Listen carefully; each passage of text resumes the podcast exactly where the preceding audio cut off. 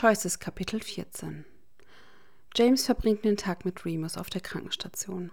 Sie reden nicht viel. Peter bringt ihnen Schularbeiten und Frühstück und bleibt eine Weile.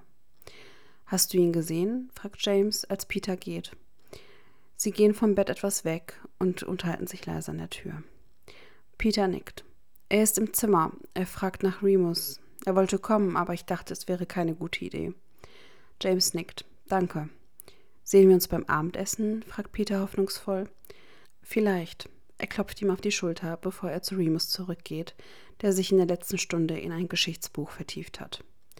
Moons? fragt er zaghaft und lehnt sich gegen das Ende des Bettes. Remus Augen blinzen kurz auf, bevor sie wieder zu Boden sinken. Hm? Seine ganze Körperhaltung ist verschlossen. Seit ihrem Gespräch heute Morgen ist er fast schweigsam. James nimmt ihm das nicht übel, ganz und gar nicht, aber er hasst es. Ich muss nur schnell etwas erledigen, aber ich bin gleich wieder da, okay? Es herrscht Schweigen und dann seufzt Remus. Du musst nicht hier bleiben, sagt er und hebt den Blick nicht von der Seite vor ihm. Ich weiß, aber ich möchte es sein. Sie haben dieses Gespräch heute Morgen schon mehrmals geführt, und James glaubt nicht, dass er einer von ihnen Lust hat, sich nochmal darauf einzulassen. Ich komme wieder, wiederholt er, und dieses Mal nickt Remus nur mit dem Kopf. Bevor er den Krankenflügel verlässt, wirft er noch einen Blick auf das Bett, ein paar Schritte weiter. Laut Pomfrey ist Snape jetzt wach. James weiß, dass er mit Dumbledore gesprochen hat. Weiß, dass er ihnen alles erzählt hat. Dass Sirius derjenige war, der ihm von der peitschenden Weide erzählt hat. Was natürlich dazu geführt hat, dass James wieder verhört wurde. Er traut sich nicht, Remus mit ihm allein zu lassen, auch wenn er weiß, dass Pomfrey gerade in ihrem Büro ist und dass Snape seinen Zauberstab noch nicht wieder hat. Aber es wird nicht lange dauern, und wenn er es tun will, muss er jetzt gehen. Zögernd schiebt er sich also durch die Tür und auf den Korridor. Pomfrey hat Remus gesagt, er sei gesund genug, um in die Schlafsäle zurückzukehren, wenn er das wolle. Das tat er nicht. Für James war das keine Überraschung und er kann es ihm auch nicht verdenken. Er will auch nicht dorthin zurück, wenn er ehrlich ist. Aber er kann nicht zulassen, dass Remus sich für den Rest des Jahres im Krankenflügel versteckt. Professor, sagt James und klopft zaghaft an die offene Tür zu McGonagalls Büro. Sie sieht von den Papieren auf ihrem Schreibtisch auf und zieht bei seinem Anblick die Brauen zusammen. Potter? Er tritt einen Schritt weiter in den Raum. Kann ich kurz mit Ihnen reden? Sie hält kurz inne, bevor sie auf den Platz vor ihr deutet. Er setzt sich auf die Kante, ohne es sich bequem machen zu wollen. Er will nicht lange bleiben. Sie lehnt sich über den Schreibtisch nach vorne und verschränkt die Finger ineinander, während sie geduldig darauf wartet, dass er fortfährt. Wird Sirius von der Schule verwiesen? Aus irgendeinem Grund fühlen sich diese Worte an, als würden sich Nägel in seine Kehle bohren. Er würde sich nicht dagegen wehren, wenn es passieren würde. Es wäre das Richtige, nach dem, was er getan hat. Aber der Gedanke bricht ihm trotzdem das Herz. Sie waren immer zusammen, die vier, seit sie sich zum ersten Mal trafen. Und wenn er ehrlich ist, hat James nie gedacht, dass sich das ändern würde. Nicht, als sie älter wurden oder Hogwarts verließen. Es fühlte sich wie ein unumstößliches Gesetz des Universums an. Die Rumtreiber gehören zusammen. Immer. Ich fürchte, es steht mir nicht zu, das mit Ihnen zu besprechen, sagt McGonagall nach einer langen Pause. James nickt. Damit hatte er gerechnet, aber er wollte es trotzdem versuchen. Nun, wenn er es nicht wird, fährt er fort. Ich denke, er sollte in einen neuen Schlafsaal verlegt werden. Er sagt es sehr sachlich, als ob es ihn nicht innerlich zerfetzen würde. Er kann nicht wirklich darüber nachdenken, über das, was er verlangt. Denn wenn er es tut, wird er es nicht aussprechen können. Ich verstehe, sagt McGonagall vorsichtig. Es ist nicht üblich, Schüler aus ihren Schlafsälen zu entfernen. Das ist aber nicht gerade eine übliche Situation, oder? Sie neigt anerkennend den Kopf, sagt aber nichts weiter. James seufzt. Hören Sie, es ist Remus gegenüber nicht fair, dass er ihn so sehen muss, dass er ihn täglich zu Gesicht bekommt. Er verdient es, sich sicher zu fühlen. Und wie soll er sich jemals sicher fühlen, wenn er ein Zimmer mit der Person teilen muss, die ihn betrogen hat, ihn belogen hat, ihn benutzt hat, ihm das Herz gebrochen hat? James ist sich nicht sicher, wie er das, was Sirius getan hat, am besten beschreiben soll. McGonagall nickt langsam. Ich werde sehen, was ich tun kann. Es gibt keine freien Betten mehr, aber wenn ich jemanden finden kann, der bereit ist, mit ihm zu tauschen, wäre das für Sie akzeptabel. Ja, sagt James schnell, obwohl ihm bei dem Gedanken daran der Magen krampft. jemand anderes in ihrem Zimmer zu haben. In Sirius Bett. Ja, das wäre akzeptabel. Gut. Er erhebt sich von seinem Stuhl, um wieder zurück zu Remus zu gehen. Sie sind immer noch bei Mr. Lupin im Krankenflügel, nehme ich an, sagt McGonagall, als er sich zum Gehen wendet. Äh, ja. Sie nickt. Am besten, Sie bleiben dort. Die Eltern werden bald eintreffen. James Herz steckt ihm bis zum Hals. Die Eltern? Eine Stunde später findet sich James mit Remus, Sirius und Snape in Dumbledores Büro wieder. Es ist vielleicht das unangenehmste Gefühl, das er je in seinem ganzen Leben hatte. Keiner von ihnen spricht. Keiner von ihnen sieht den anderen auch nur an.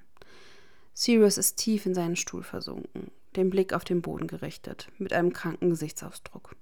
Snape sitzt kerzengerade mit blassem Gesicht, den Blick starr auf den Schulleiter gerichtet. James trennt sie von Mooney, dem er alle paar Sekunden einen Blick zuwirft. Aber Remus Gesicht ist unlesbar. Der Schmerz von heute Morgen ist wie weggewischt. Und obwohl er versteht, warum, möchte ein Teil von James ihm sagen, er solle es sein lassen. Sie sehen lassen. Sie sehen lassen, was für einen verdammten Schaden sie angerichtet haben.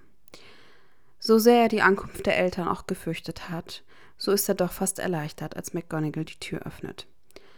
Die Anspannung fing an, seine Haut jucken zu lassen. Jungs, seine Mutter ist die Erste, die hereinkommt. In Muggelkleidung, wie immer, wenn sie zu Hause ist. Blaue Jeans, weiße geblümte Bluse. Er ist sich sicher, dass Snape das irgendwann zur Sprache bringen wird.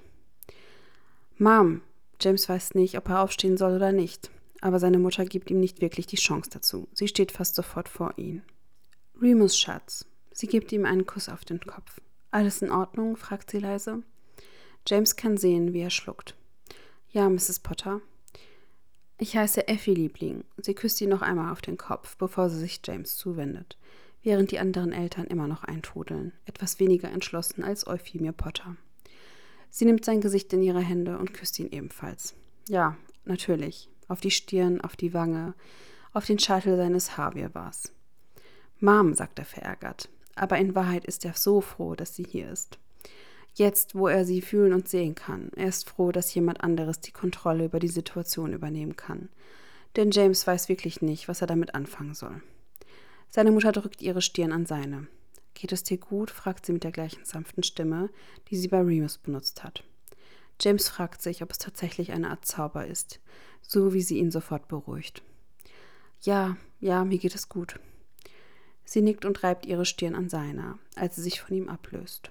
James ist sich nicht sicher, ob er Walburga erwartet hat oder nicht, aber sie ist nicht da. Snapes Mutter ist da, eine mausgraue Frau mit braunem Haar und nervösen Augen. Und die Lupins kommen, um an der Seite ihres Sohnes zu stehen. Hope sieht nervös aus, flüstert Remus etwas ins Ohr. Lyle sieht müde aus. James nimmt an, dass Fleemont bei der Arbeit ist. Oh, Sirius, hört er seine Mutter sagen und dreht sich um, um zu sehen, wie sie vor seinem besten Freund hockt und versucht, ihm in die Augen zu sehen. James braucht einen Moment, um zu erkennen, dass Sirius weint und verzweifelt versucht, es zu verbergen. Ist ja gut, mein Schatz, ist ja gut, wir kriegen das schon hin, versprochen. Sirius schüttelt nur den Kopf und atmet zittrig aus, während er sich schnell die Augen am Ärmel abwischt. James ist wütend und traurig zugleich und weiß gar nicht, was er damit anfangen soll. Am meisten wünscht er sich, dass seine Mutter aufhören würde, so zu tun, als hätte Sirius nur ein Geschirr zerbrochen oder bei einem Test geschummelt, anstatt zwei Menschenleben in Gefahr zu bringen.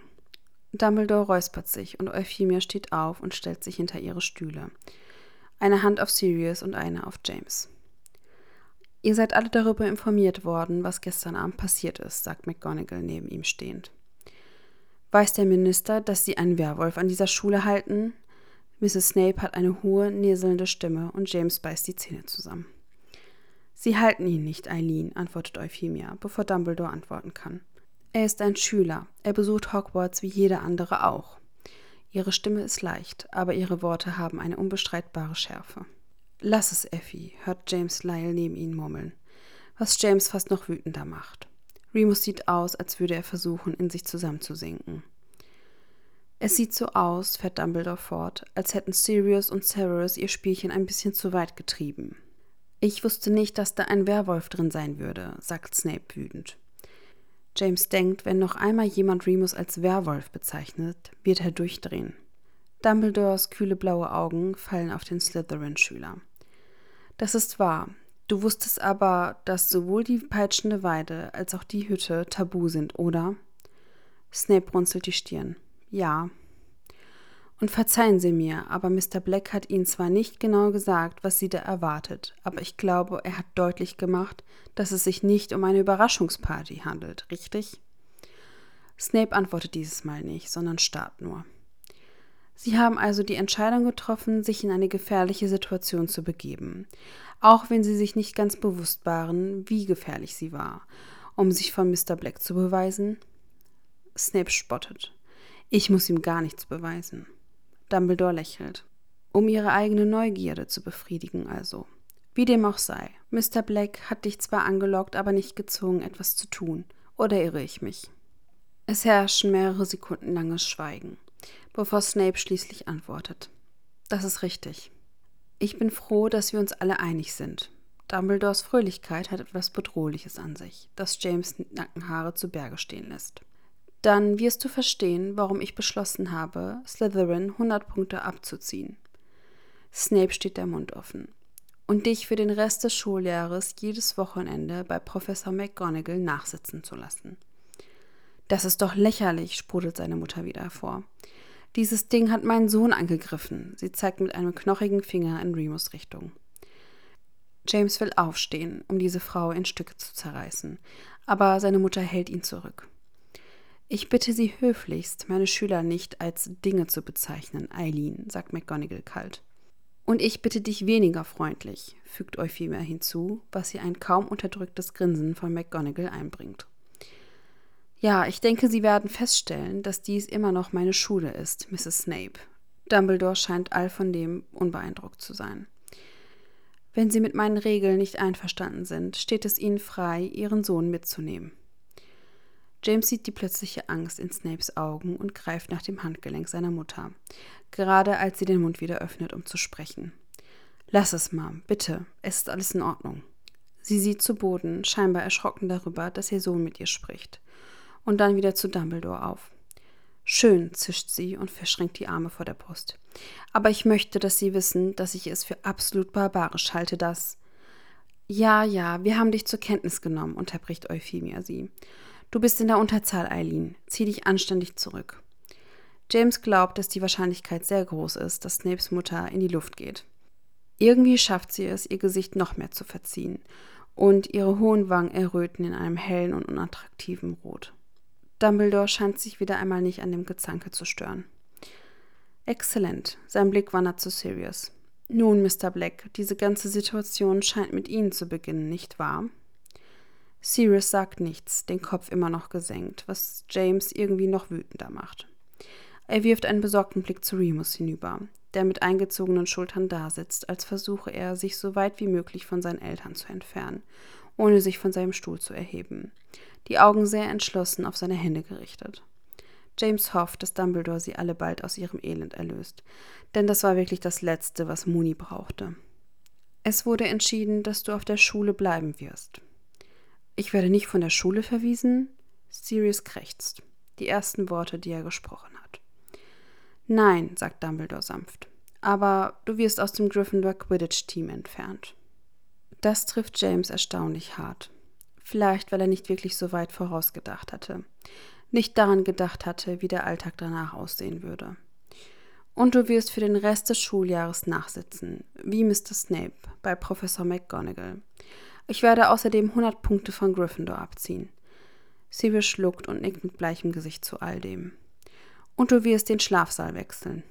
Was? Sirius sieht aus, als hätte er das Wort nicht aussprechen wollen. Und James Augen schießen zu McGonagall, die ihm leicht zunickt. Nach den Ereignissen der letzten Nacht wurde es als unangemessen erachtet, dass du weiterhin mit Mr. Lupin in einem Schlafsaal wohnst. Also hat Frank Lombardon zugestimmt, mit dir zu tauschen. James tut sein Bestes, um nicht verbittert darüber zu sein, dass das bedeutet, dass Sirius sein eigenes Zimmer bekommt. Die Alternative wäre, dass Mooney mit Frank tauscht, aber wenn er ehrlich ist, ist das Letzte, was er will, dass Remus isoliert wird. Ich muss mein Zimmer verlassen, sagt Sirius mit einer Mischung aus Fassungslosigkeit und gebrochenem Herzen. James gibt ein spöttisches Geräusch von sich, das ihm einen Druck von der Hand seiner Mutter einbringt, aber das ist ihm egal. Er spürt Sirius Augen auf sich, aber er weigert sich, sich schlecht zu fühlen. Mooney hätte sterben können. Er hätte Snape töten können, was ehrlich gesagt für Remus noch schlimmer gewesen wäre. Ja, antwortet McGonagall Sirius nach einer kurzen Pause. Für die Sicherheit aller Beteiligten. Sie denken, ich bin gefährlich? Sirius Stimme bricht ab.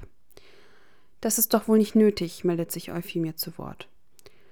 Ist es auch nicht. James. Aber er hat genug davon, einem Haufen von Leuten zuzuhören, die keine Ahnung haben, wovon sie reden, und die so tun, als hätten sie das Recht zu entscheiden, was hier passiert. Er hat Remus in Gefahr gebracht. Er hätte sich verletzen können. Snape hatte seinen Zauberstab auf ihn gerichtet, als ich ankam. James fühlt, wie etwas leicht Hysterisches an seiner Brust kratzt, als ob alles, was er letzte Nacht nicht fühlen konnte, an die Oberfläche sprudelt. Er hatte es immer geliebt, wie seine Mutter sich um alle kümmert, wie sie Sirius beschützt. Aber es gibt Dinge, die sind unverzeihlich. Vielleicht hasst James Sirius nicht, aber er mag ihn nicht mehr besonders. Wir reden hier über das Leben von Menschen. Er sieht Sirius zum ersten Mal an, und der andere Junge starrt ihn mit großen Augen an. Das sind keine verdammten Spielzeuge. Sie existieren nicht zu deinem Vergnügen. James versucht seine Mutter erneut, aber es ist zu spät. Er ist in Fahrt. Ich meine, Hauspunkte? Er wendet sich an Dumbledore. Nachsitzen? Das ist doch ein verdammter Scherz. Was würden Sie vorschlagen, James? fragt Dumbledore ganz ruhig. Irgendetwas. Das ist kein. Das ist ein Verbrechen. Sie können nicht einfach zulassen, dass die Leute so behandelt werden. James, versucht Euphemia zum dritten Mal, ihren Sohn zu beruhigen. Du warst nicht da. Er hat sie noch nie angeschrien. Du warst nicht da, du hättest nicht. Seine Stimme verstummt in seinem Mund. Du warst nicht da. Er schließt für einen Moment die Augen und versucht, all die Gefühle in den Griff zu bekommen, die sich ihren Weg an die Oberfläche bahnen. Sie versuchen, seine Haut zu zerreißen. Es muss sehr beängstigend für dich gewesen sein, sagt Dumbledore schließlich deinen Freund in einer so verletzlichen Lage zu finden. James atmet aus und zwingt sich nach einigen Sekunden, die Augen wieder zu öffnen. Wissen Sie, was beängstigend war, Professor? Er sagt es so flach, wie es ihm möglich ist. Zu sehen, wie mein bester Freund lächelt, während er mir erzählt, was er getan hat. Ein schmerzhafter Ton kommt von Sirius, aber James ignoriert ihn. McGonagall hatte recht, es ist für uns alle sicherer, wenn er allein ist. Seine Mutter drückt ihm auf die Schulter, macht sich aber nicht die Mühe, noch einmal zu widersprechen. Es herrscht jetzt eine unheimliche Stille und James bereut es fast, dass er vor allen so ausgeflippt ist. Aber er wird das Gefühl nicht los, dass sie es verdient haben. Die Lupins haben zugestimmt, keine Anklage zu erheben, fährt Dumbledore schließlich fort. Sie haben beschlossen, keine Anzeige zu erstatten, wirft Eileen ein. Es ist mein Sohn, der hier angegriffen wurde. Wie wir bereits besprochen haben, fährt Dumbledore in einem außerordentlich herablassenden Ton fort. Da ihr Sohn sich ganz bewusst in Gefahr begeben hat, haben sie wohl kaum einen Anspruch. Sie gibt ein verärgertes Geräusch von sich, aber Dumbledores Aufmerksamkeit ist bereits wieder auf Remus gerichtet. Nach allem, was passiert ist, haben wir deinen Eltern gesagt, dass du für eine gewisse Zeit nach Hause gehen kannst, um dich zu erholen. James sieht, wie Remus sich in seinem Stuhl versteift. Nein, sagt er fast so schnell. Ich, ich will bleiben, ich möchte hier sein, bitte. Hope knirscht mit der Unterlippe, die Finger fummeln an ihrem Ärmel. Bist du sicher, Ram? Es könnte gut sein für. Er hat gesagt, dass er nicht will, unterbricht Lyle seine Frau und klingt dabei eher müde als alles andere. Hör auf, dich über ihn aufzuregen und lass es gut sein. Dumbledore ist immer noch auf Remus konzentriert. Bist du sicher, dass du das willst? fragt er ihn. Ja, sagt er immer noch ohne zu zögern. Gut, dann müssen wir als letztes die Erinnerung von James holen. James blinzelt. Äh, was? Das Ministerium hat uns zwar erlaubt, die Sache intern zu regeln, aber es braucht eine Bestätigung, dass die Ereignisse so stattgefunden haben, wie wir sie beschrieben haben. Dass Mr. Lupin tatsächlich in Sicherheit gebracht wurde. James sieht aus dem Augenwinkel, wie Remus zusammenzuckt. Und dass es keinen unprovozierten Angriff gab, und weder sie noch Mr. Snape angegriffen wurden. Da du der einzige Zeuge der gesamten Ereignisse der letzten Nacht bist, ist dein Gedächtnis gefragt. Remus rollt sich wieder in sich zusammen. James knirscht mit den Zähnen. Okay, gut, wie auch immer. Seine Mutter drückt ihm die Schulter. Ich bin bei dir, sagt sie tröstend. Der Rest von euch kann gehen. Professor McGonagall wird euch hinaus begleiten. James hört, wie die anderen sich bewegen, wie Stühle zurückgeschoben werden, wie der Boden knarrt, aber er sieht sie nicht an. Er sieht zu Dumbledore, der ein Fläschchen herauszieht und sie vor sich auf den Tisch stellt. Jetzt, da der Raum leer ist, ist plötzlich Platz für James Angst, und er spürt, wie sie seine Wirbelsäule hinaufkriecht und ihm das Herz brennt. Wird es wehtun? fragt er, den Blick immer noch auf die kleine Flasche gerichtet. Nein, sagt Dumbledore ruhig. James nickt, steht auf und geht nach vorne. Er spürt, wie seine Mutter ihm folgt, als er das Glasröhrchen in die Hand nimmt, das kalt in seinen Händen liegt. Werden sie in der Lage sein, meine Gedanken zu hören, was ich gedacht habe, als es passiert ist? Der Gedanke daran löst ein unbestimmtes Gefühl des Unwohlseins in ihm aus. Ein Haufen Ministeriumsbeamter, die ihm zuhören, wie er verängstigt herumrennt. Nein, sagt Dumbledore wieder. Sie werden die Erinnerung als Beobachter von außen betrachten. Der Perspektivenwechsel ist ein Teil dessen, was das Denkarium so nützlich macht. James schluckt. Seine Kehle ist trocken, als er seinen Zauberstab zückt. Er sieht ein letztes Mal zu Dumbledore auf. Werde ich es vergessen, wenn er einmal aus mir heraus ist? Dumbledore lässt sich jetzt Zeit und mustert James. Früher dachte James, dass diese blauen Augen freundlich und sicher waren. Aber in den letzten Stunden hat er sie zu oft gesehen, um das noch zu glauben. Unter der Verspieltheit liegt etwas, etwas Kaltes und Kalkuliertes. Es lässt James zittern. Würdest du das wollen? fragte schließlich, ohne auf James Frage zu antworten. Albus, hört er seine Mutter hinter ihnen warnen, aber Dumbledore nimmt es nicht zurück. Sein Blink wankt nicht. Ich weiß es nicht, antwortet James wahrheitsgemäß. Nein, ich denke schon. Ich wünschte, es wäre nicht passiert, aber da es passiert ist, möchte ich es lieber wissen. Dumbledore lächelt sanft. Unwissenheit ist Frieden, aber Wissen ist Freiheit. James starrt ihn ausdruckslos an und Dumbledore schmunzelt schließlich vor sich hin. Du wirst es nicht vergessen, fährt er fort. Es wird vielleicht etwas verblassen, sich weniger lebendig anfühlen, aber es wird immer noch da sein. Okay, James führt die Spitze seines Zauberstabs an seine Schläfe. Gut. Es tut weh. Dumbledore ist ein dreckiger Lügner. Oder vielleicht ist es gar nicht der Zauberspruch, vielleicht ist es auch nur die Erinnerung. Die Nacht davor durchfährt ihn mit doppelter Geschwindigkeit. Und er spürt jede Sekunde davon, jeden Kratzer, jeden Riss in seinem Herzen, jeden Schrei aus Munis Mund. Er reißt sich gewaltsam und unwillkürlich von ihm los. Die Krallen graben sich ein, als er versucht, es in die Fläschchen zu schütteln. Seine Hände zittern. Ich habe ihm gesagt, wie er an dem Baum vorbeikommt. Bitte, bitte. Ein Werwolf? Der Freak ist ein Werwolf? James. James. James, bitte, bitte, ich habe einfach nicht nachgedacht. Tut mir leid, es tut mir so leid, es tut mir so leid. Er lässt sie fast fallen und keucht, als der letzte Rest der Nacht aus ihm herausblutet. Seine Mutter tritt sofort vor und stellt das Fläschchen auf Dumbledores Schreibtisch, bevor sie James in ihre Arme schließt. Ist schon gut, mein Schatz. Du warst so tapfer, murmelt sie in seinem Kopf und küsst ihn zwischen ihren Worten. Erst da merkt James, dass seine Wangen feucht sind, dass er weint. Mir geht es gut, sagt er, obwohl seine Stimme völlig durcheinander ist, wenn sie aus seinem Mund kommt. Danke, James, sagt Dumbledore und setzt ein Stopfen auf das Fläschchen, bevor er es in ein kleines Fach auf seinem Schreibtisch schiebt. Sehr hilfreich. Tja, sagt seine Mutter bitter. Hauptsache, er kann dir helfen. Dumbledore antwortet nicht darauf und James fragt sich, ob sie oft so mit ihm spricht. Ob sie so sind, wenn sie ihm all diese Türen vor der Nase zuschlagen.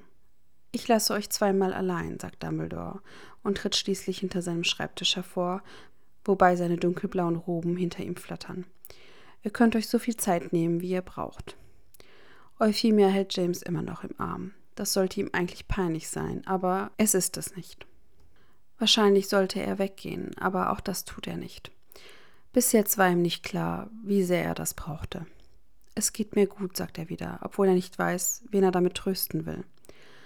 Ich weiß, mein Baby. Sie drückt ihn noch einmal, bevor sie sich so weit zurückzieht, dass sie sein Gesicht hält und mit den Daumen die Tränen wegwischt, an die er sich nicht erinnert. Ich liebe dich, weißt du das? James nickt. Ja, ich weiß, ich liebe dich auch. Gut. Sie zieht ihn nach vorne und küsst ihn auf den Kopf, bevor sie ihn loslässt. Sie stehen eine Minute lang so still. James wischt sich die Nase am Ärmel ab. Ich weiß nicht, ob ich ihm das verzeihen kann, sagt er schließlich mit rauer Stimme. Seine Mutter nickt traurig. Ich weiß, dass du das nicht kannst. Und ich verstehe nicht, wie du es verdrängen kannst. Ich verdränge es nicht, sagt sie fest. Es war schrecklich, James, was er getan hat. Das weiß ich, aber ich erkenne auch einen gebrochenen Menschen, wenn ich ihn sehe. Ich kann mir nicht vorstellen, dass es viel gebracht hätte, wenn ich ihn angeschrien hätte. James ist sich nicht sicher, ob er dem zustimmt. Wo ist Walburga? fragt er, anstatt zu widersprechen. Seine Mutter sieht überrascht aus. Walburga? Warum sollte sie hier sein? Sie ist seine Mutter, sagt James, obwohl die Worte in seinem Mund bitter schmecken. Euphemia sieht ihn einen Moment lang an, bevor sie langsam nickt.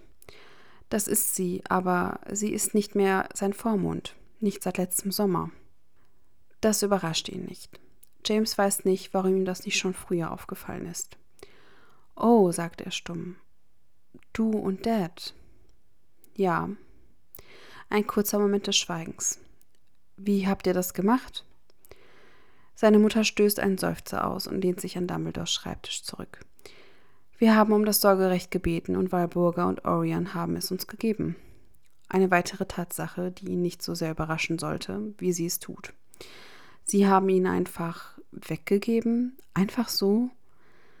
Sie zieht eine leichte Grimasse. Ich würde es begrüßen, wenn du es so Sirius gegenüber nicht so ausdrücken würdest, aber ja, mehr oder weniger. Ich spreche nicht mit Sirius, sagt er, weil es das Einzige ist, was ihm einfällt, und sein Magen krampft sich zusammen bei dem Gedanken, dass jemand sein Kind so beiläufig behandeln könnte, als wäre es ein Abfallprodukt. Na gut, wenn du wieder anfängst zu. Du bist dir so sicher, dass ich das tun werde? Seine Stimme klingt selbst für seine Ohren scharf, aber sie lächelt ihn nur sanft an. Ja, das bin ich. Und als James nur finster reinschaut, fährt sie fort. Ich beobachte euch beide, seit ihr elf Jahre alt seid, James. Ihr habt so gut zusammengepasst, so wunderbar.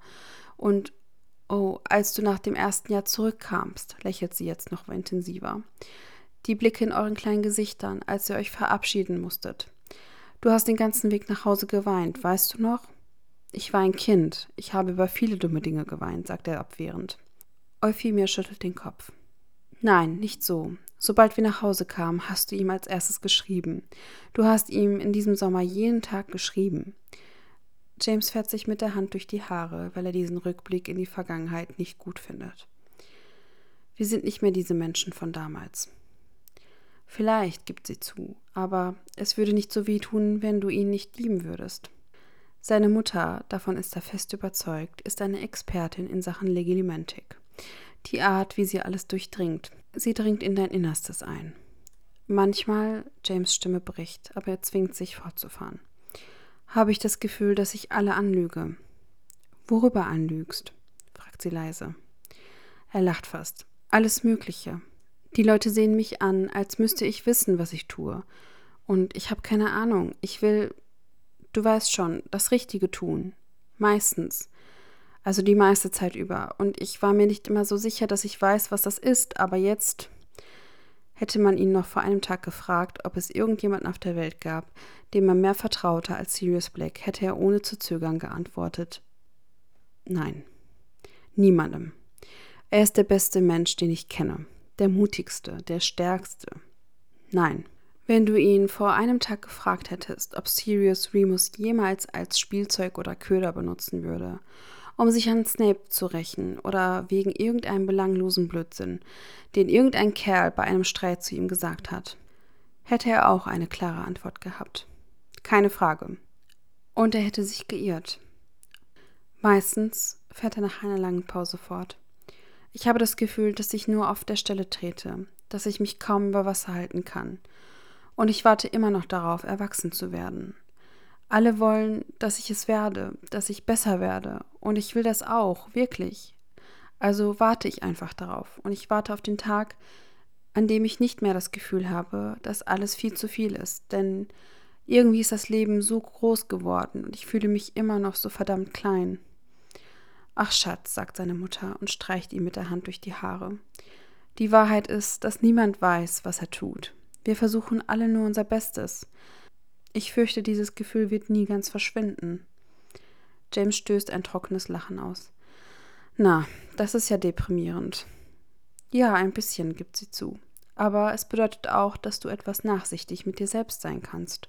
Du bist erst 15, James, und du machst dich wunderbar, wenn man die Umstände bedenkt. Ich bin mir ziemlich sicher, dass du das sagen musst als meine Mutter. Sie lächelt und zieht ihn in eine Umarmung. Nein, eigentlich nicht. Wenn du ein kleiner Scheißer wärst, würde ich dich das wissen lassen, glaub mir. James schnaubt in ihre Schulter, drückt sich an ihren Rücken und versucht, so viel Trost wie möglich aufzusaugen. Danke, dass du gekommen bist. Er weiß nicht, warum er das sagt, als wäre sie nicht herbeigerufen worden, als hätte sie eine Wahl gehabt. Aber er meint es ernst. Ich werde immer für dich da sein, James, sagt sie und legt ihr Kinn auf seinen Kopf. Ich verspreche es. Als er seinen Schlafsaal betritt, ist alles noch so, wie es war, als er ging. Das ist nicht verwunderlich. Hier ist nichts passiert. Es gibt keinen Grund, warum es anders sein sollte. Und doch fühlt es sich fast beleidigend an, dass es so unberührt ist, wo doch sonst alles im Chaos versinkt. Es brennt kein Licht. Der blaue Himmel des Sommerabends ist das Einzige, was den Raum erhält. Und so dauert es einen Moment, bis ihm klar wird, dass tatsächlich nicht alles beim Alten ist. Sirius Kleidung ist nicht mehr auf dem Boden. Die Truhe am Ende seines Bettes ist verschwunden.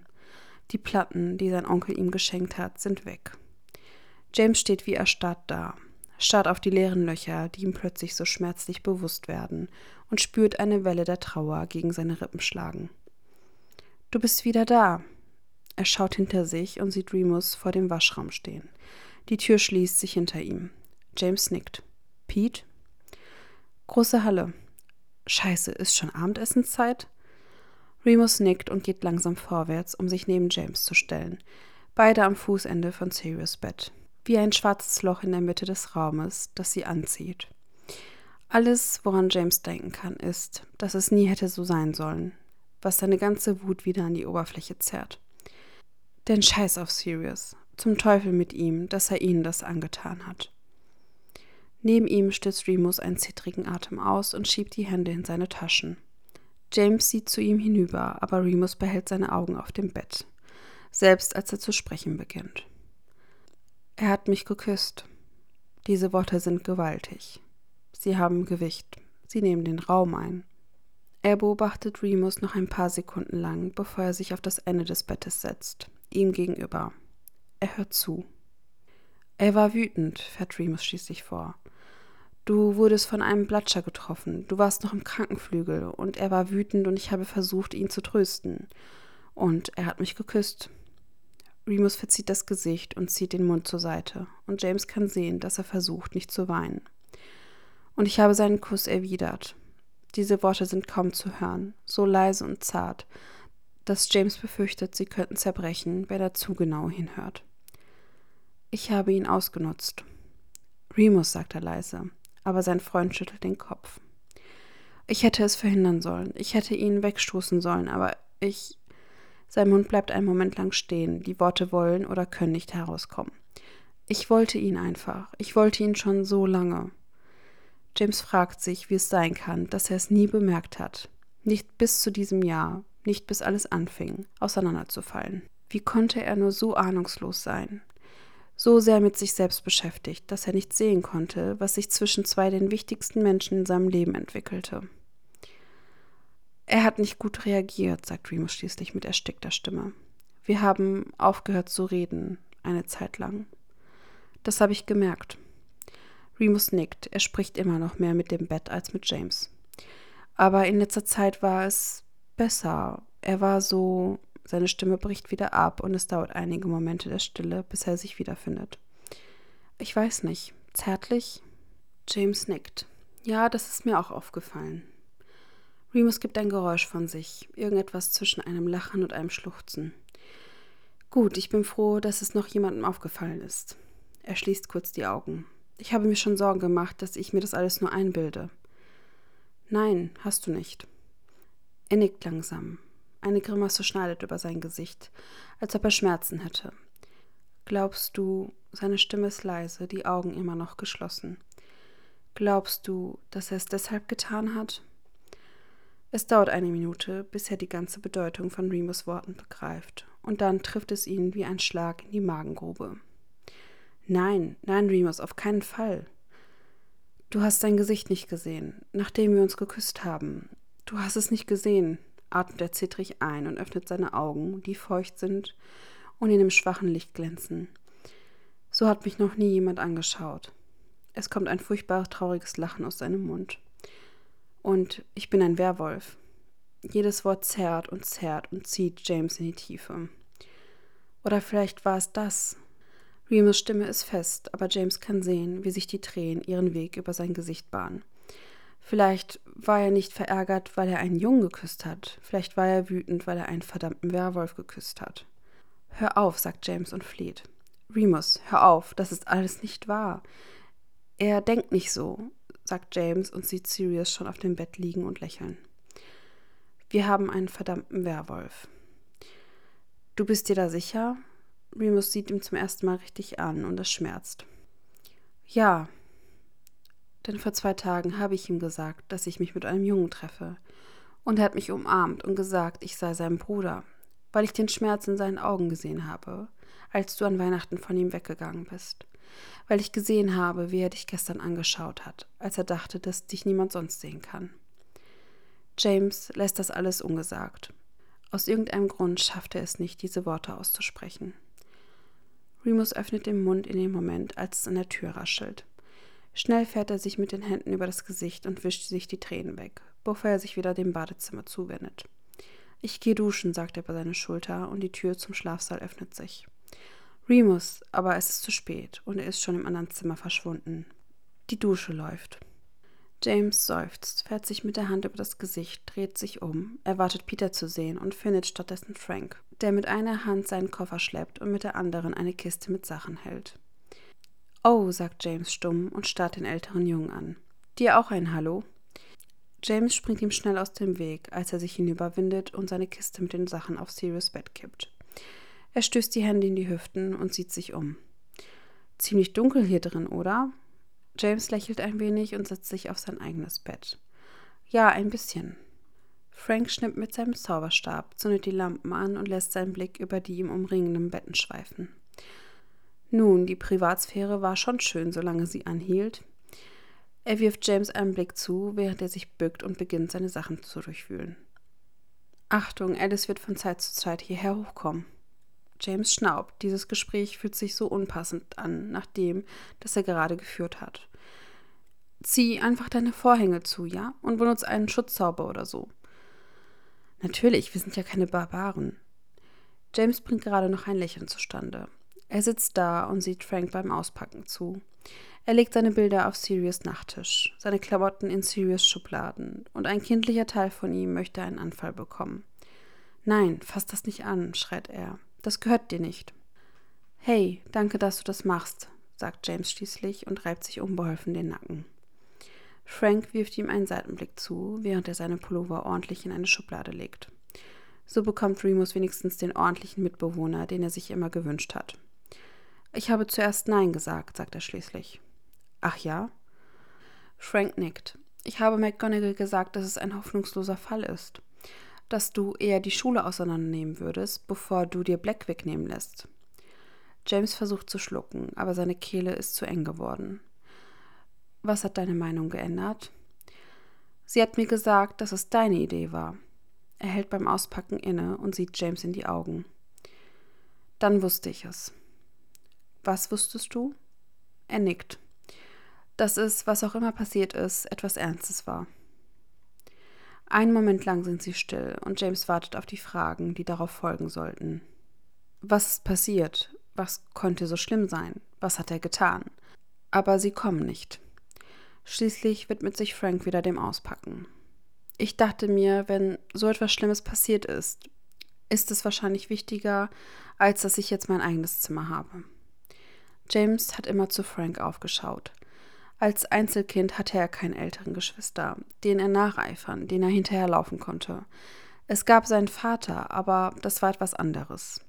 Außerdem hatte Fleemont die Tendenz, an Orte zu gehen, denen James nicht folgen konnte. Dann kam er nach Hogwarts und lernte Frank kennen. Als sie im ersten Jahr waren, war er im dritten Jahr, was sich damals wie eine große Sache anfühlte. Er fühlte sich alt. Er war einer der jüngsten Mitglieder des Gryffindor Quidditch-Teams und schon damals war er verdammt gut gewesen. James erinnert sich daran, wie er ihn beobachtete und dachte, ich, das werde ich sein, ich werde genauso sein. Darüber hinaus war Frank einfach nur nett. Er war immer da, wenn man sich verlaufen hat oder das Passwort vergessen hatte. Und er schien nie frustriert oder verärgert zu sein, wie einige der anderen Schüler. Schon bevor er Vertrauensschüler oder Schulsprecher wurde, machte er sich die Mühe, anderen zu helfen. Er machte nie eine Show daraus. Frank wollte keine Aufmerksamkeit, und er schien nie zu wissen, was er mit ihr anfangen sollte, wenn er sie einmal hatte. Danke, ertappt sich James dabei, wie er es wieder sagt. Frank sieht von der Hose auf, die er gerade gefaltet hat. Er hält einen Moment inne, bevor er schließlich spricht. Natürlich, wenn du, wenn du reden möchtest, James, sagst du mir das, ja? James nickt und sein Magen zieht sich zusammen, weil er weiß, dass er nicht kann nicht könnte, selbst wenn er es wollte. Klar doch, sagt er mit angestrengter Stimme und hustet, um es zu verdrängen. Sicher, ja, das werde ich. Er wartet auf Remus, aber als dieser nach einer Stunde nicht aus dem Bad kommt, begreift James den Hinweis und geht allein in die große Halle hinunter. Er fragt sich, ob es von nun an immer so sein wird. Die drei sind sich in der Nähe, aber sind auch distanziert. Er fragt sich, ob es die Dinge gibt, die man nicht ändern kann ob der Wandel tatsächlich nicht allmählich, sondern schnell und scharf und heftig ist. Er fragt sich, ob er sich die Erinnerungen an Sirius hätte löschen lassen sollen. Als er den Raum der Wünsche betritt, sitzt Regulus auf einem der Sofas. Es ist noch gar nicht so lange her, dass sie sich das letzte Mal gesehen haben, aber es kommt ihm wie eine Ewigkeit vor. Und James Herz macht einen seltsamen Satz in der Brust, als er an der Tür stehen bleibt und seine grauen Augen ihn festhalten. Hör zu, beginnt Regulus mit der vertrauten Entschlossenheit in seiner Stimme. Er steht auf, kommt aber nicht näher. Ein ganzer Raum liegt zwischen ihnen. Ich weiß, dass du wütend bist über das, was gestern passiert ist. James lacht fast, denn natürlich hat Regulus keine Ahnung, was gestern passiert ist. Ich weiß, dass ich zu weit gegangen bin, wirklich, er fährt fort. Und zum ersten Mal seit Stunden spürt James, wie sich sein Körper entspannt. Weil er hier ist, mit Regulus, hier in ihrem Raum weil Regulus Stimme fest und vertraut ist und er sich schon den ganzen Tag danach sehnt. Er suchte verzweifelt nach etwas, das die Beklemmung in seinem Magen lindert. Und hier ist sie. Denn natürlich ist er es. Natürlich. Und Even und Barty, James blinzelt und stellt fest, dass Regulus die ganze Zeit gesprochen hat. Sein Gesicht ist ernst und verzogen. Sie haben sich daneben benommen, sehr daneben. Ehrlich gesagt sind sie Arschlöcher, aber ihre Eltern sind mit meiner Mutter befreundet. Also kann ich nicht wirklich. Es ist kompliziert. Es ist nicht so, dass er nicht wütend wäre über all das, über alles, was in diesem Gang passiert ist. Es ist nur so, dass er es im Moment nicht fühlen kann. Er hat keinen Platz mehr für Wut oder Verrat. Vielleicht liegt es daran, dass er überhaupt nicht geschlafen hat oder daran, dass alles in seinem Leben auseinanderzufallen scheint aber alles, was er fühlt, wenn er Irregulus ansieht, ist Wärme und Heimat. Und das ist so schön. Nach allem, was passiert ist, möchte er das einfach festhalten. James? fragt Regulus und holt James abschweifende Gedanken zurück in die Gegenwart. Er braucht wirklich etwas Schlaf.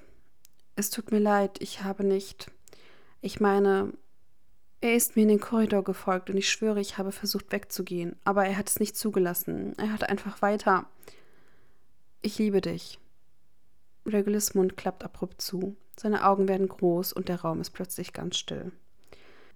Es gibt einen langen Moment der Stille, in dem keiner von ihnen in der Lage zu sein scheint, das zu verarbeiten, was James gerade in die Mitte des Raumes geworfen hat. Aber schließlich überwindet sich der ältere Junge. Ich will nicht mit dir streiten, sagt er mit kratziger Stimme, als er widerspricht. Ich bin müde und ich habe einen wirklich beschissenen Tag und ich brauche dich einfach versucht er, nicht über das Wimmern in seiner Stimme zusammenzuzucken. Ich brauche dich einfach. Ist das. ist das okay? Regular starrt ihn an, stocksteif, die grauen Augen blinzeln. Sag es noch einmal. James lacht grob. Welchen Teil?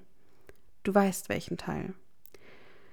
Er schluckt. Er weiß nicht, warum er sich plötzlich nervös fühlt, wo er es doch schon gesagt hat. Ich liebe dich, Regulus. Es überrascht ihn, als Regulus sich bewegt und den Raum zwischen ihnen in Rekordzeit schließt. Plötzlich ist sein Mund auf dem von James und er kann das Geräusch, das sie ihm entlockt, nicht zurückhalten. Bedürftig ist das einzige Wort, das ihm einfällt. Regulus hat seine Hand in James Nacken und bringt ihn auf seine Höhe. Sein Mund öffnet ihn, warm und süß, sicher. Als James die Kontrolle über seinen Körper wieder erlangt, schlingt er seine Arme um Regulus und zieht ihn näher an sich heran, bis kein Platz mehr zwischen ihren Körpern ist. Und doch ist es irgendwie nicht nah genug. Seine Hände wandern nach unten, über Regulus Rücken. Seine Seiten gleiten unter seine Oberschenkel und heben ihn hoch, wobei Regulus Beine sich automatisch um seine Teile schlingen. Du dummer Sportler, murmelt Regulus in seinem Mund und James lacht. Es fühlt sich gut an. Es fühlt sich alles so verdammt gut an und er hungert danach. Nach etwas, das nicht schmerzt, das sich nicht anfühlt, als würde er auf der Stelle treten. Als Regulus Hände auf ihm liegen, kann er atmen. Er stolpert zum Bett, wirft Regulus auf den Rücken und hält sich darüber. Der andere Junge blinzelt mit leuchtenden Augen zu ihm auf und greift nach ihm, zieht an seiner Brust und presst ihm die Luft aus den Lungen. Es ist nicht neu, dass er sich von ihm hier überwältigt fühlt. Von ihm. Aber James ist heute Abend aufgewühlt und plötzlich ist es zu viel, Regulus unter ihm zu sehen. Weil er ihn will. Er will ihn hier, so wie jetzt, für immer. Aber hat die letzte Nacht nicht bewiesen, dass er das nicht haben kann? Dass man Menschen nicht festhalten kann. Sie sind zu schwer zu halten. Dass einem jeder irgendwann durch die Finger gleitet, egal wie sehr man ihn liebt. James, sagt Regulus leise und streckt seine Hand aus, um James Gesicht zu berühren. Tut mir leid, seine Stimme ist rau. Tut mir leid, ich bin gerade etwas durcheinander. Er lässt den Kopf sinken und legt die Stirn an die von Regulus. Gut zu wissen, dass du auch nur ein Mensch bist. James will lachen, aber es bleibt ihm im Hals stecken. Willst du mir erzählen, was passiert ist? Ja, flüstert er, als ob er das einfach machen würde. Aber ich kann nicht. Regulus Daumen streicht über seine Wange, bevor seine Hand langsam zu James Brust hinunterwandert und ihn sanft auf das Bett drückt. Sie legen sich gegenüber. Es tut mir leid, sagt James wieder, aber Regulus schüttelt nur den Kopf. Du musst dich nicht bei mir entschuldigen. Er beugt sich vor und drückt James einen schnellen Kuss auf den Mund. Er ist süß, unschuldig. Es bringt etwas in James zum Singen. Sie liegen eine Minute lang einfach so da. James versucht herauszufinden, was zum Teufel mit ihm los ist, und Regulus wartet einfach nur. Schließlich streckt der jüngere Junge seine Hand aus und fährt James durchs Haar. Und James schließt die Augen und lehnt sich in die Berührung. Sirius hat jemandem wehgetan. Die Worte kommen erstickt aus ihm heraus, als er sie endlich sagt. Denn er muss es jemandem sagen, jemanden, der nicht direkt involviert ist, weil es ihn innerlich auffrisst. Regulus Hand erstarrt. Hat er dir wehgetan? Ja, sagt James fast, denn es fühlt sich so wahr an, aber in Regulus Stimme liegt eine Schärfe, die ihn innehalten lässt. Er öffnet die Augen und sieht dem Jungen ihm gegenüber an. Würde es etwas ausmachen? Ja, sagt er ohne zu zögern, ich würde ihn umbringen. Die Sache ist die, James denkt, er könnte es ernst meinen. Ich glaube nicht, dass das helfen würde, aber ich weiß das Angebot zu schätzen. Regulus Augen verengen sich. James. Nein, sagt er schnell. Nein, nicht ich, aber jemand Wichtiges. Er sieht Remus Gesicht, wie er in ihrem abgedunkelten Zimmer steht, den Schmerz in seinen Augen. Er hört, wie er Snape anfleht zu gehen. Er hört ihn schreien. Scheiße, zischt James, rollt sich auf den Rücken und schlägt sich die Hände vors Gesicht.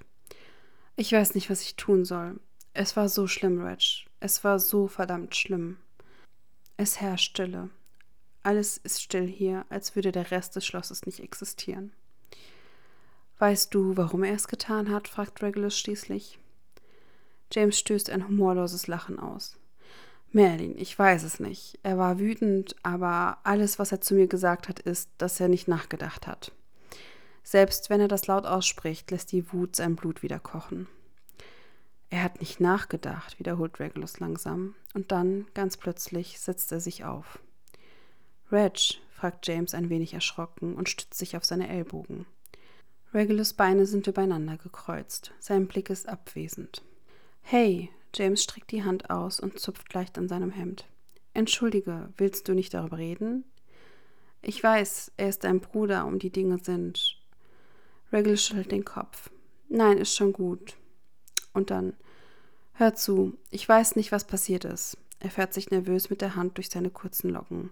Aber vielleicht meint er nicht das, was du denkst, wenn er sagt, dass er nicht nachgedacht hat. James Augenbrauen ziehen sich zusammen. Du wirst mir das erklären müssen. Er nickt, offensichtlich in Erwartung dieser Antwort. Weißt du noch, wie ich sagte, dass ich manchmal Teile von mir verschließen muss? Dass ich nicht alles fühlen kann? Seine Augen sind auf einen weit entfernten Punkt auf dem Bett gerichtet. Ja, sagt James langsam, ich erinnere mich. Sirius war derjenige, der mir diesen Trick beigebracht hat. James spürt, wie sich seine Augenbrauen heben. Trick? Wir waren, ich weiß nicht, sieben und acht. Vielleicht war er auch neun. Ich weiß es nicht mehr. Ich habe mir die Augen ausgeheult, weil unsere Mutter einer ihrer Wutanfälle hatte und ihm ging es einfach gut. Regulus schüttelt den Kopf und hat einen fast reumütigen Gesichtsausdruck. Es ging ihm immer gut, obwohl er die ganze Zeit die Folgen zu spüren bekam und sich jedes Mal in ihre Schusslinie begab. Er hat nie geweint, darauf war ich als Kind so neidisch. Er hält inne. James sieht ihm dabei zu, wie er an die Decke vor ihm zupft und versucht, nicht an Sirius in Dumbledores Büro heute zu denken, während er versucht, seine Tränen zurückzuhalten. Also hat er mir erzählt, fährt Regulus schließlich fort, dass er all die Dinge, die er nicht fühlen oder denken wollte, einfach abgelegt hat, dass er nicht wollte, dass unsere Mutter sie sieht. Sieht? James unterbricht ihn. Ja, seine Stimme wird ein wenig brüchig. Walburger ist sehr gut in Legilimentik. Es ist schwer, Dinge in diesem Haus zu verstecken. James kann das Entsetzen in seinem Gesicht spüren. Mein Gott. Regulus wirft ihm ein grimmiges Lächeln zu, bevor er wieder auf das Bett starrt. Ja, wie auch immer. Man kann Dinge in sich selbst verstecken. Wir haben das früher geübt. Wir sind gut darin geworden. Ich weiß nicht, ob es richtige Oklumentik ist oder nicht, ob es funktioniert. Er holt Tiefluft. Die Sache ist die, wenn man Dinge vor sich selbst versteckt, Gefühle, Gedanken, dann fühlt sich der Rest der Welt irgendwie weit weg und, ich weiß nicht, sinnlos an. Er sieht wieder auf und hält diesmal James Blick. Man kann Dinge tun, die man normalerweise nicht tun würde. Und James hat keine Ahnung, was er mit all dem anfangen soll. Die Vorstellung, dass Sirius und Regulus sich am Grimmauld Place verstecken und sich selbst beibringen, nicht zu fühlen, ist herzzerreißend. Und er fragt sich nicht zum ersten Mal, wie er einer von ihnen das überlebt hat. Ich sage das nicht, um zu entschuldigen, was immer er getan hat, fährt Regulus fort. Aber wenn er sagt, dass er nicht nachgedacht hat, dann bedeutet das einfach mehr, wenn es von ihm kommt. Das ist alles, lächelt er schwach. Er ist der Beste von uns, wirklich. Schon als Kind war er das. Er hat sich immer gegen sie gewehrt und sie haben ihn dafür bezahlen lassen. Er kaut auf seine Unterlippe. Sie lassen ihn noch immer dafür bezahlen. James spürt, wie seine Augen groß werden. Glaubst du, Sirius hat recht mit deinem Onkel, dass sie ihn getötet haben, weil er sich an ihn gewandt hat? Regulus zuckt mit den Schultern. Ich weiß es nicht, aber es würde mich nicht überraschen. Man kann nicht einfach so aus dem Hause Black verschwinden. So funktioniert das nicht. Das ist alles zu viel. Wie geht man mit so etwas um? Was soll man denn da machen? James hat nämlich keine verdammte Ahnung. Er richtet sich auf, um sich richtig hinzusetzen, kniet auf der Matratze und lässt den Kopf eine Minute lang hängen. Er will nicht mehr über Sirius reden. Er kann nicht.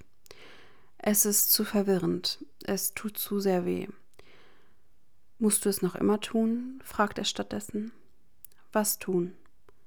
James sieht auf. Regulus Augen sind auf ihn gerichtet.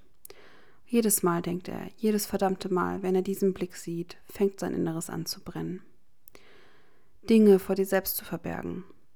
Regulus sieht ihn lange Zeit an. Ja, sagt er schließlich. Ich musste dich verstecken. Mich? Regulus nickt und sieht dann weg. James kann sehen, wie er an der Innenseite seiner Wange kaut.